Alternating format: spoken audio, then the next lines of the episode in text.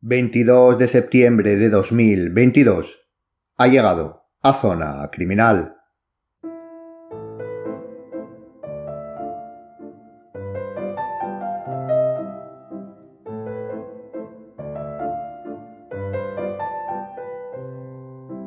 A prácticamente la mayoría de los individuos, incluso siendo criminólogos, que les pidiéramos asociar el concepto de asesino serial con un país, responderían Estados Unidos. Es así, no podemos obviarlo. Desde luego, un porcentaje casi total de, esta tipología de criminales, en series, eh, películas y novelas, son estadounidenses. Y no solo eso, si bajamos a la realidad, son los que históricamente más atención académica le han prestado. Pero claro, a pesar de ello, esto también está cambiando gracias a la propia cultura popular. Todos sabemos que existen asesinos seriales, no seriales, delincuentes y criminales violentos y no violentos fuera de los Estados Unidos de América.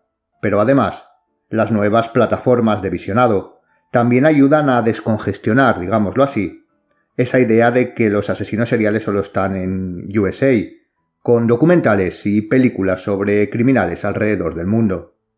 Y mostrar esto es lo que queremos comenzar a hacer hoy en, en el podcast, pero no de manera aleatoria, sino con un objetivo definido. Llevamos tiempo, sobre todo cuando hablamos del estudio aplicado, exponiendo que la dificultad radica en el análisis de la estructura y del conocimiento de su composición, sobre todo en lo que respecta a la perfilación criminal. Obviamente esto no puede aprenderse en un podcast, esto requiere años no solo de estudio, sino de práctica pero creo que sí sería un, buen objetivo, una buena finalidad, el mostrarlo de manera introductoria, o incluso mejor, de manera ilustrativa. Es decir, efectivamente cualquier sujeto en la primera clase de criminología, o de psicología o antropología, o prácticamente cualquier disciplina que estudie la conducta del ser humano, sabe y le enseñan que ésta se compone de parámetros bio, psico y sociales. Bien, y nosotros como criminólogos, y específicamente cuando estemos eh, realizando un perfil, sabemos que ninguno de los criminales se componen eh, de una personalidad unitaria o pura, sino de rasgos que, dependiendo de su variabilidad, construyen el constructo de su personalidad, desde la misma estructura, con distintos resultados. Esto no es más que aproximarnos al estudio a través del porcentaje de cada ámbito, biológico, psicológico y social. Y al conocer esto, con sus variables e ítems, conocemos su perfil.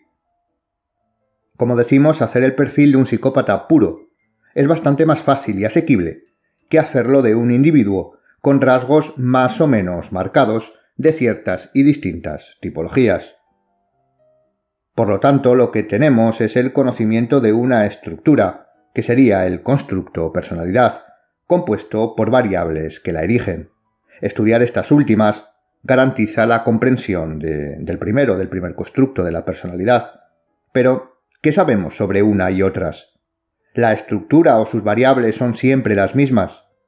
¿Guardan todas las, eh, todas las personalidades, en este caso en el nuestro, personalidades criminales, rasgos comunes o cada personalidad es completamente diferente? ¿Podemos establecer un punto de partida que sea siempre el mismo o al menos parecido? Estas respuestas, y por supuesto muchas más, son la base de la disciplina de lo que se conoce como perfilación criminal. Volvemos a repetir, no se puede enseñar aquí a realizar un perfil, eso requiere un nivel avanzado y años de estudio, pero sí mostrar cuáles son sus conceptos vitales, esos conceptos vitales que componen la estructura y sus variables. De hecho, saber que lo importante es conocer qué variabilidad tienen los componentes de esa estructura es una información que ayuda a comprender el resto del proceso. Una de las maneras de poner a prueba el empirismo de cualquier objeto de estudio suele ser su posible universalización, es decir, saber si lo que analizamos se comporta o responde siempre igual ante los mismos estímulos, sin importar su situación fuera de la repetición de estos.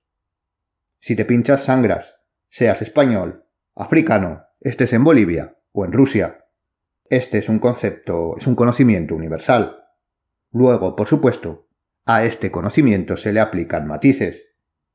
Por ejemplo, el agua no hierve en todos los puntos del planeta a 100 grados. Esto ya lo expusimos como ejemplo, pero la ciencia conoce perfectamente las variables que causan estas modificaciones dependiendo del lugar. En este caso concreto podemos hablar también de conocimiento universal, pero si no, lo haríamos de conocimiento general.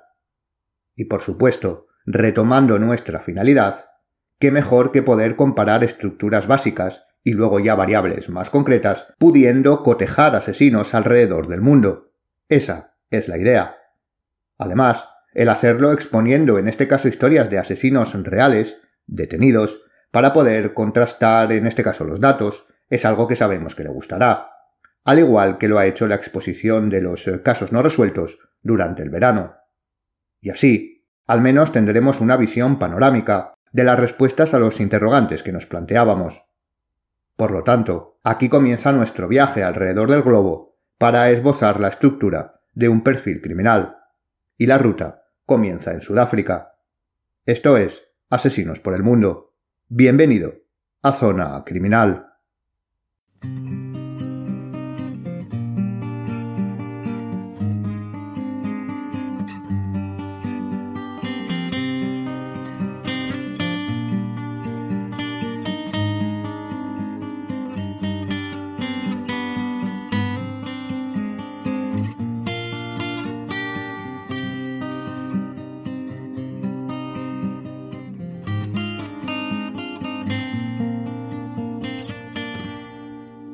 La verdad es que las partes que componen lo que ahora es este programa flotaban en mi cabeza de manera individualizada.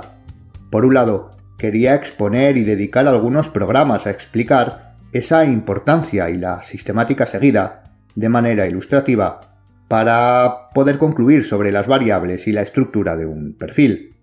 Y por otro, buscaba algunos casos curiosos, casos reales, porque sabía que la exposición de los no resueltos había tenido buena aceptación y pensando en ambas temáticas, cayó de nuevo en mis manos eh, algunos, cayeron algunos de esos libros que comprábamos compulsivamente cuando comenzábamos a interesarnos por la criminología y sobre todo la, la resolución y los casos eh, de acciones y de asesinatos violentos, que además repasaban la historia de algunos asesinos a lo largo del mundo y que su objetivo era refutar que el fenómeno de los asesinos seriales no era algo universal, sino sobre todo, y leo textualmente la contraportada de uno de ellos, abrimos las comillas, producto de las sociedades industriales occidentales, cerramos las comillas.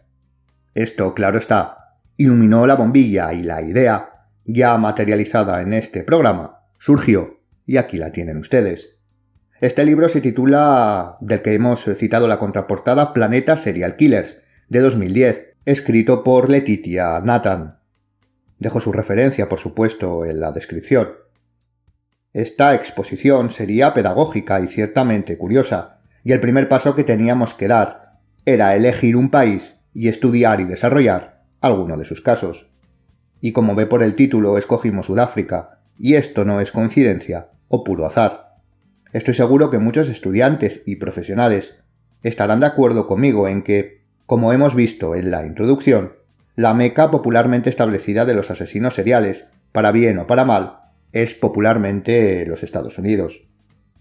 Pero, y he aquí donde creo que muchos se verán reflejados, cuando se estudia criminología, normalmente se tiende a ampliar conocimientos buscando fuentes de información, libros, ahora, páginas de Internet, etc., para, como decimos, profundizar en ciertos aspectos.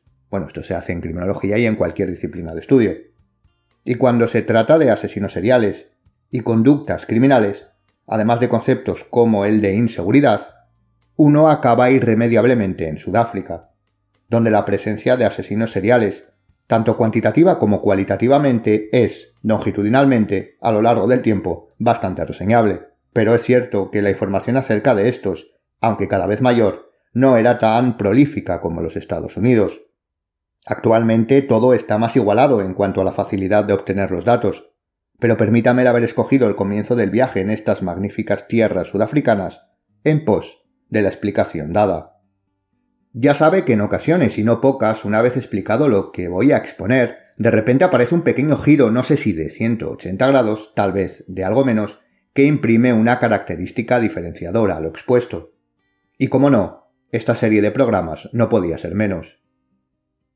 Como hemos visto, lo que queremos, además de exponer la historia criminal de ciertos sujetos y observar y desarrollar los conceptos vistos, es que sirva de ejemplo ilustrativo para poder observar si su conducta, su estructura comportamental, sus variables de perfil a lo largo del mundo cambian. Si lo hacen, cómo cambian, qué cambian y cuánto, cuánto cambian. Es decir, además de otros muchos interrogantes, por supuesto, es decir, estudiar la posible universalidad de los constructos que componen un perfil. Cualquiera que se haya acercado a la criminología, escuchado el podcast o se haya interesado mínimamente por la técnica de la perfilación, tendrá en su cabeza, al menos de manera aproximada, conceptos que analizaremos como modus operandi, victimología, firma, eh, perfil geográfico, etc. Y que lo que haremos será estudiarlos para ver si efectivamente tienen un carácter universal. Cómo saber si están más influidos por una elección biológica, psicológica y o social, y si esto es siempre así. Pero como decimos, hoy comenzamos con una vuelta de tuerca más. Eh, ¿Por qué lo hacemos? Con un asesino sudafricano complicado de analizar, que no solo supuso un reto, sino que en un primer momento hizo caer precisamente por esos constructos que vamos a estudiar a los investigadores en el error. Su nombre es Maupa Cedric Maake, nacido en el año 1964 en Polokwane, la antigua Petersburg, uno de los centros urbanos más grandes de Sudáfrica. Tuvo una infancia normal dentro de sus circunstancias.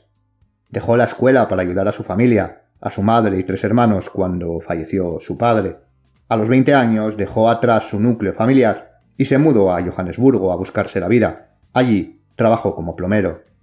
Hasta aquí una situación vital que entraría dentro de la normalidad. Esto lo decimos por eso de que todos los asesinos están traumatizados desde la infancia, y no es así. Supuestamente, y digo supuestamente puesto que este dato fue aportado por el propio Cedric y no ha sido corroborado, su vida criminal comenzó en abril de 1996, a la edad de 36 años, con la violación y asesinato de una mujer que a día de hoy no ha sido localizada.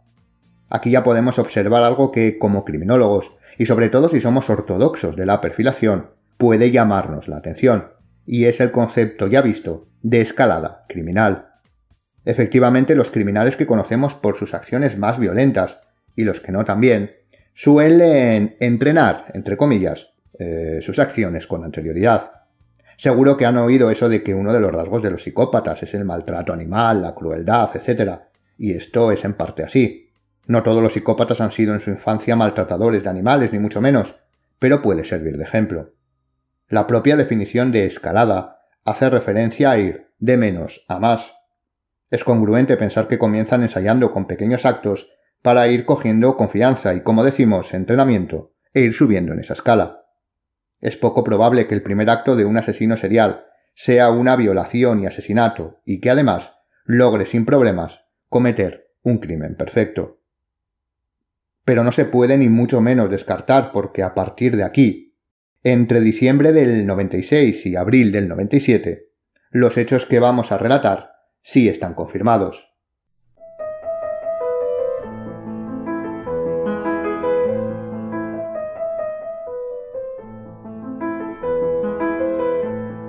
En estos cuatro meses robó en 11 establecimientos, repetimos, en 11 tiendas de distinta actividad, desde cafeterías hasta sastrerías, un servicio muy típico en la zona, y mató a una pareja.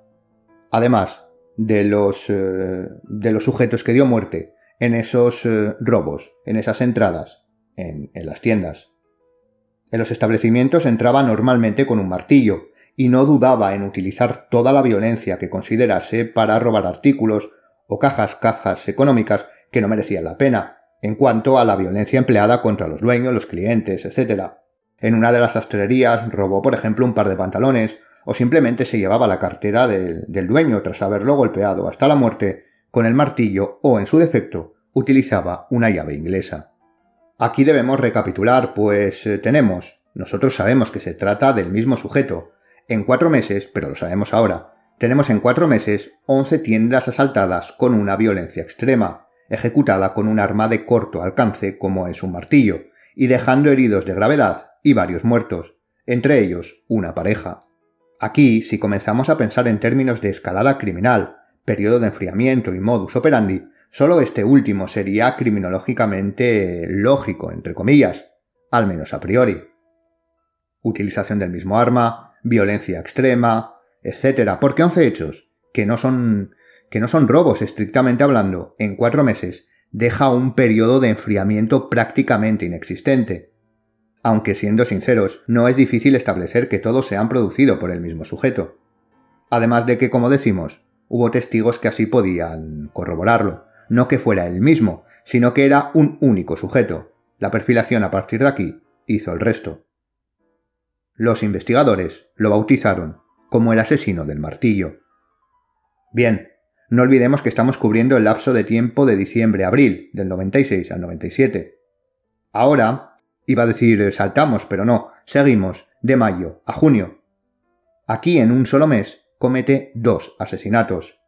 La victimología ayuda a establecer conexiones entre los dos, entre estos dos, ya que se trata de se tratan de dos taxistas, y el modus operandi también, utilizando una pistola, mismo calibre y misma arma. Para la policía estaba claro, el asesino era el mismo sujeto. Pero claro, estamos ya en junio y en otro mes, entre junio y julio, aparecieron asesinadas nueve parejas y una mujer. Las primeras parejas fueron asaltadas mientras paseaban, y les dio muerte utilizando piedras o ladrillos contra los hombres y cuchillos contra las mujeres. Aquí tenemos, en cuanto al estudio del arma, algo curioso, puesto que las piedras y ladrillos eran armas de oportunidad, que se encontraban en los alrededores de la escena, mientras que el cuchillo no, lo traía el asesino, una mezcla curiosa y rara para el estudio de las armas. Y después, el segundo grupo de víctimas eran parejas que, que eran asaltadas en sus vehículos mientras practicaban sexo. Aquí a los hombres los ejecutaba de un disparo, y a las mujeres las violaba antes de asesinarlas. En este caso, todas estas víctimas Todas estas parejas y la mujer que fue asesinada sin estar acompañada se dieron en la, misma zona, la zona de Pam Wemer, una localización en el sur de la ciudad de Johannesburgo, en el suburbio de Lagosel, en donde se puede encontrar un gran lago, rodeado de, un gran parque, en definitiva, un lugar prácticamente diseñado para el ocio y las parejas. La policía lo tuvo claro. El asesino de todos ellos era uno, puesto que el perfil encajaba como un guante en todos los conceptos, eso es lo que pensaban. Primero asesinó a dos taxistas, entrenó la muerte por disparo diciéndoles que le llevaran a un lugar apartado, y así pudo pudo ver esa tipología de ejecución, pudo comprobarla, viendo si el ruido alarmaba en lugares apartados, el proceso de la muerte, etc. Después dio un paso más atacando parejas y llevando a cabo el asesinato con piedras para ellos y cuchillos para ellas. Probablemente estudiando esa posibilidad menos ruidosa, y arriesgada que hacerlo con un arma de fuego que podían que podían identificar, ver y denunciar a la policía antes de que llegara al lugar, pasó al siguiente escalón. Tras tener ambas visiones y observar que el lugar elegido era, durante los momentos que los enamorados escogían para dar rienda suelta a sus placeres, apartado, tranquilo, silencioso y oscuro, decidió ejecutar con pistola y posteriormente, con el varón ya muerto, violar a la mujer. De aquí podemos deducir que no seleccionaba lugares donde pudiera haber más de dos vehículos, sino parejas apartadas y probablemente lo más escondidas posibles. Con estos mínimos datos se puede observar que la escalada criminal es coherente y también sin duda la evolución del modus operandi encajaba en un solo sujeto. Además, lo que más le preocupaba a la policía era su frenética acción, prácticamente sin periodo de enfriamiento, pero no era la primera vez que se veía un frenetismo tal en un asesino serial, así que lo que sabían era que había que atraparlo pronto, puesto que no iba a parar. En cuanto a la victimología, en este caso lo que todos compartían era su condición de pareja, salvo una de las mujeres, por lo que también apoyaba la tesis del mismo sujeto. Pero fuera de ahí, no compartían ninguna característica. Eran hombres blancos, negros, mujeres de distintas condiciones, clases, color de pelo, que es un ítem bastante recurrente, etc. Ya tenían el perfil, y lo bautizaron como el asesino de Wemer Pan.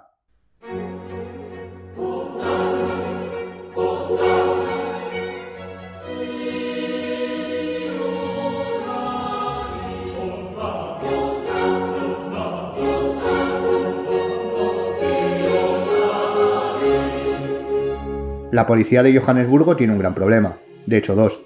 Tenía, o eso creían, dos asesinos frenéticamente activos en la ciudad. Uno centrado en el robo y otro los asesinatos sexuales.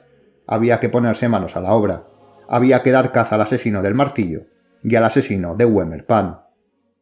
De agosto a noviembre del, del 97, el primero, el asesino del martillo, siguió actuando. Fíjese que hubiera pasado al comparar la línea de acción. Tal vez una duda hubiera sobrevolado a los investigadores al ver que justo todo se, todo se entrelazaba. Uno dejaba de asesinar y comenzaba el otro. Pero claro, esto se ve ahora con más claridad que en aquellos años y momentos. Al igual que el periodo de enfriamiento, ambos eran frenéticos en sus acciones, temporalmente hablando. ¿Qué probabilidad había de encontrar dos asesinos en la misma ciudad con esta característica? En estos meses fueron asaltadas 13 eh, tiendas. Solo hubo un asesinado, pero bastantes heridos. Además, en diciembre pasó de asaltar tiendas a casas. Allí, amordazaba y maltrataba sobre todo a las mujeres que podían encontrarse dentro. Como ve, hemos cumplido un año, de diciembre del 96 a diciembre del 97. Del asesino de Wemerpan no había rastro. La policía seguía investigando con grupos de investigadores diferentes a ambos victimarios. Los investigadores del asesino de Wemerpan, que parecía había dejado su prolífica actividad, fueron los primeros en obtener un sospechoso. La criminalística había hecho su trabajo y se habían encontrado trazas biológicas de donde obtuvieron ADN en diferentes escenarios. El portador fue detenido. Se trataba de Maupa Cedric Maake. Durante la investigación apareció la revelación. El detenido había vendido en una tienda de empeños y de segunda mano una bicicleta que pertenecía a una víctima del asesino del martillo. En el ticket de venta aparecía su nombre y su firma. Este dato unió teóricamente ambos grupos de asesinatos. Por primera vez los investigadores se preguntaron si el asesino del martillo y el de Wemerpan eran el mismo sujeto. Hasta ahora no se lo habían planteado, y mucho menos tenían un indicio. No solo los testigos, el dueño de la tienda de segunda mano y los testigos que sobrevivieron, efectivamente lo, lo identificaron, lo que hizo que se concluyera que también testificalmente eran el mismo individuo, sino que debido al desmesurado ego que suele caracterizar a estas personalidades, Maupa Cedric contó sus asesinatos y dio datos que únicamente conocían los investigadores de ambos asesinos, e incluso aportó nuevos, ya no había duda. Durante un año, año y medio si creemos en esa primera violación y asesinato que él mismo contó, solo había habido un asesino en serie en la ciudad. En este caso, el perfil fue más un impedimento que una ayuda. El victimario fue condenado a 1.340 años de prisión.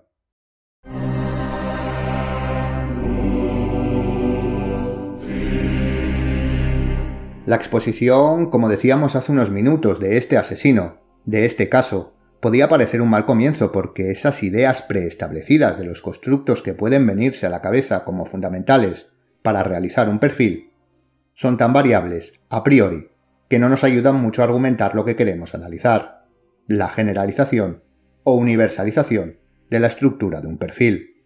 Por ejemplo, para ser el primer caso que vemos, vayamos a lo más general y reconocible. Si observamos la victimología ya hemos mencionado que el victimario mataba indistintamente a hombres y a mujeres, blancos o negros de distintas edades, etc. En cuanto al perfil geográfico, lo hacía en dos zonas separadas sin aparente conexión, y en cuanto al modus operandi, sobre todo si nos centramos en las armas utilizadas, son totalmente diferentes y dispares, pistolas, piedras, cuchillos, martillos. Parece que todo es un caos, y que la elaboración de un perfil es casi imposible, o al menos el hacerlo sin error, como sucedió. Aquí tenemos que dejar claro que el análisis posterior, como el que hacemos, es mucho más fácil desde la visión fría y calmada que nosotros podemos otorgarle, en detrimento de la necesidad prisa y seguramente presiones que sufrieron los investigadores. En nuestro caso estamos para analizar, no para ni mucho menos criticar. Y este caso es un buen ejemplo para poner sobre la mesa ciertos axiomas que deben ser al menos rebatidos. Y el primero es respecto a la victimología. Aquí incluso se podría establecer una mínima coherencia entre ambos tipos, digamos, de hechos. Los primeros se referían siempre a trabajadores, dueños de las tiendas como víctimas principales, y los individuos que se encontraban en ellas, en ellas comprando eh, o mirando, como secundarias, y en el segundo, en el segundo grupo de víctimas, como parejas. Esas podrían ser ambas tipologías dentro del estudio victimológico, estructuralmente hablando. Incluso los taxistas entrarían más en el primero, como dualidad de negocio-dueño, aunque al realizar el perfil los investigadores expusieran que no había ninguna tipología definida. Y es aquí donde debemos comenzar a pensar de manera crítica con los axiomas preestablecidos. El más ilustrativo en este caso es el visto. La falta de concreción es una concreción en sí misma. Es decir, que no haya una victimología definida es la definición de esa victimología. Que la elección sea aleatoria o diferente en los ítems analizados, que no es lo mismo, es decir, que no haya una correlación entre el sexo, raza, color de pelo, clase social, lugar, etc., de, las víctimas, es una característica de la victimología en sí misma. Cuando veamos que las diferencias dentro de lo estipulado también son características a tener en cuenta, el constructo puede explicarse. Esta es sin duda la mayor aportación que podemos hacer a la hora de poner en marcha la sistemática de estudio, de hecho de muchas más especialidades además de la perfilación.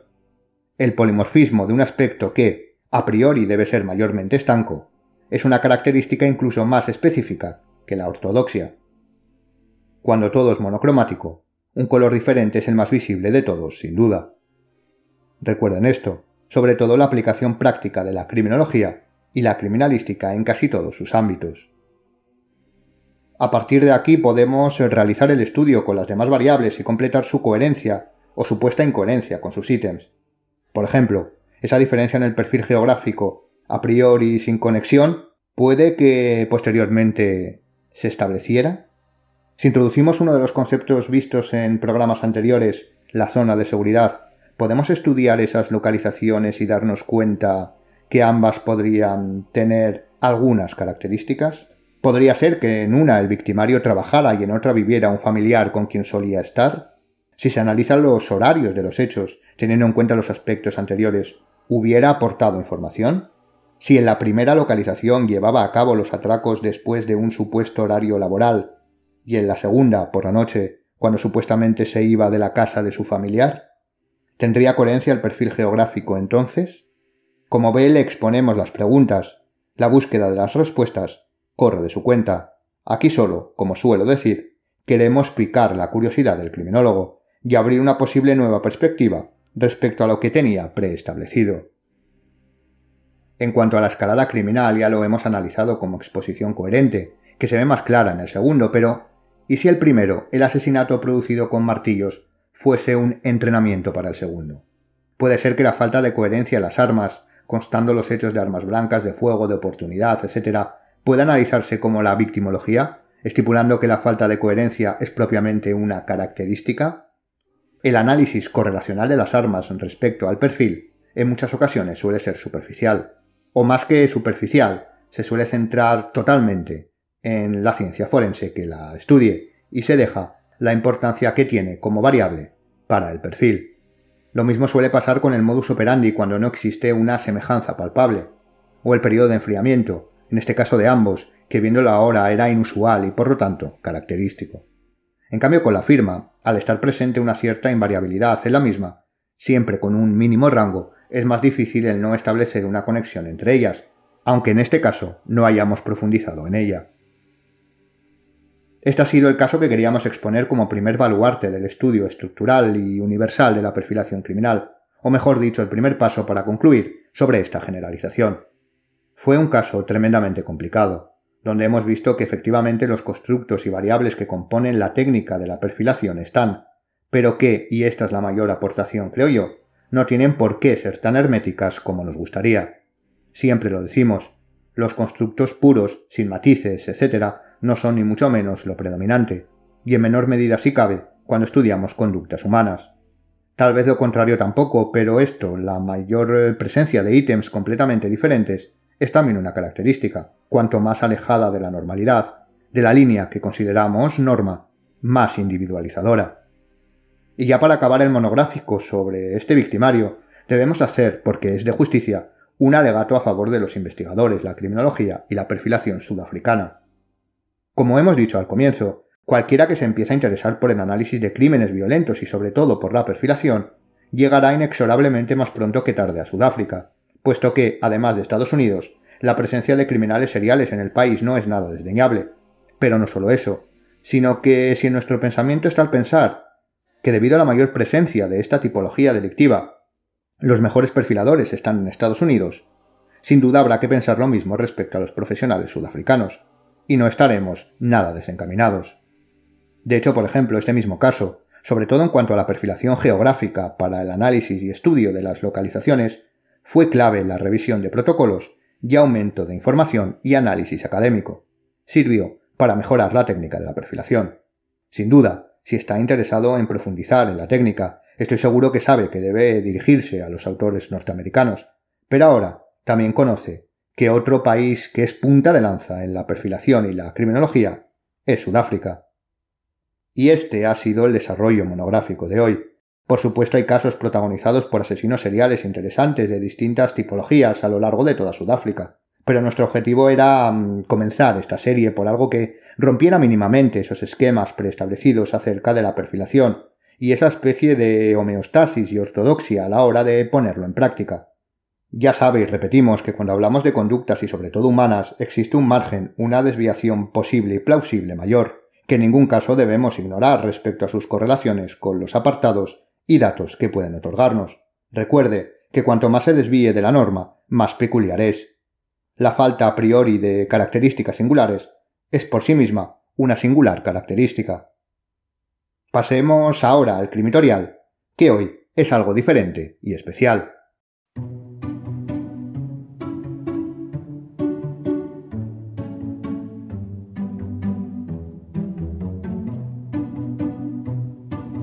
Crimitorial, la zona de las recomendaciones lectoras y videográficas sobre criminología y criminalística.